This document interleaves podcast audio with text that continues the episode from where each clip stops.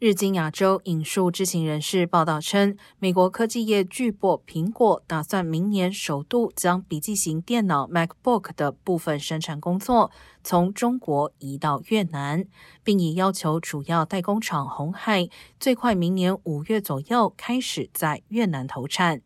自从美中打起关税战之后，苹果、惠普。戴尔、谷歌和脸书母公司 Meta 等都已制定一些计划，打算将制造和外包工作移出中国。苹果为了将 MacBook 的部分制造工作移往越南，已计划将近两年，并且已在当地设立一条测试产线。